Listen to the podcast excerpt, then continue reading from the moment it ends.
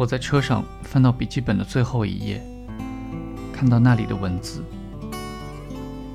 凌晨时分，他听到房间里细微声响，仿佛是同室的陌生男子在黑暗中起身，摸索着穿上衣服，打开门，走出房间。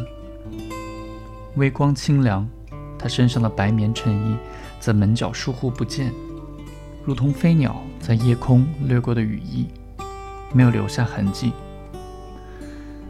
日马旅馆窄小的木楼梯。踩上去咯吱作响，承受不住负担的重量。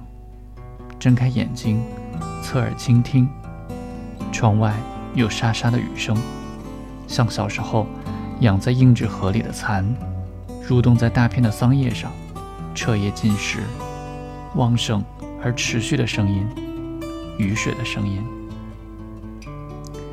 他看到这个男子，他拎起背囊，俯身过来。从窗帘后投射进来的天光，使房间里弥漫着清冷的灰蓝色光芒。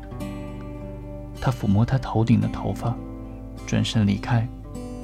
他仰面躺在那里，躺在这晨曦的蓝光之中，沉默的听到他关上房门的声音。走过走廊，走下楼梯，足音消失。他们在高原城市上告别。仿佛离开破碎的岛屿，各自投身汪洋大海。它是变身来源于另一个时空的生命，一株失踪于晚石炭市热带森林的激阳齿植物，从盐液化石中被临摹，然后复活。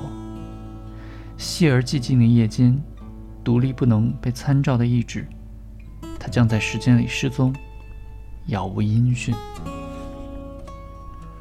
他在梦中见到凌晨雨中离开房间的男子，他再次寻觅他的踪迹。灰色败落的高层公寓楼，在空无一人的街区，房间在走廊尽头，南面是卧室，一张铺着白色床单的单人床，有英国风格的花朵图案的壁纸，枝叶藤蔓缠绕在一起，轮廓暗淡。墙上有一扇粉漆斑驳的木门，推开它是狭小的浴室。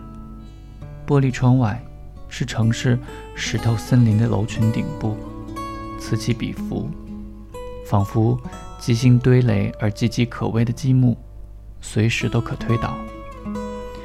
白色窗帘被吹到了窗外，迎风飘扬，天空蓝得耀眼，一轮血红太阳。闪烁出灼热毒辣的光芒。男子全身赤裸地躺在放满了水的浴缸里，左手臂耷拉在浴缸边沿，血顺着他的手腕、掌心和指尖往地板上滴淌。开裂干燥的灰白色实木地板吸吮着这新鲜的血液，来不及渗透，凝固成黑色血斑。他的右手。藏在深水之中，包裹着他的水是暗红色的，散发出甜腻粘稠的芳香。他的头后仰，靠在墙壁上，略向左倾斜，眼睛微微开启，没有任何表情。未剔除干净的胡须，黑色毛发依旧留有水迹。他在梦中见到了他的死，仅有一次，看到他还没有来得及老去。死在不知道实地的阳光底下，整张脸正对着太阳，被阳光照耀的金黄一片，仿佛夏日田野里最后一枚充沛饱和的向日葵花盘，带着他对光的所有向往和追忆，如此寂静无声的死去。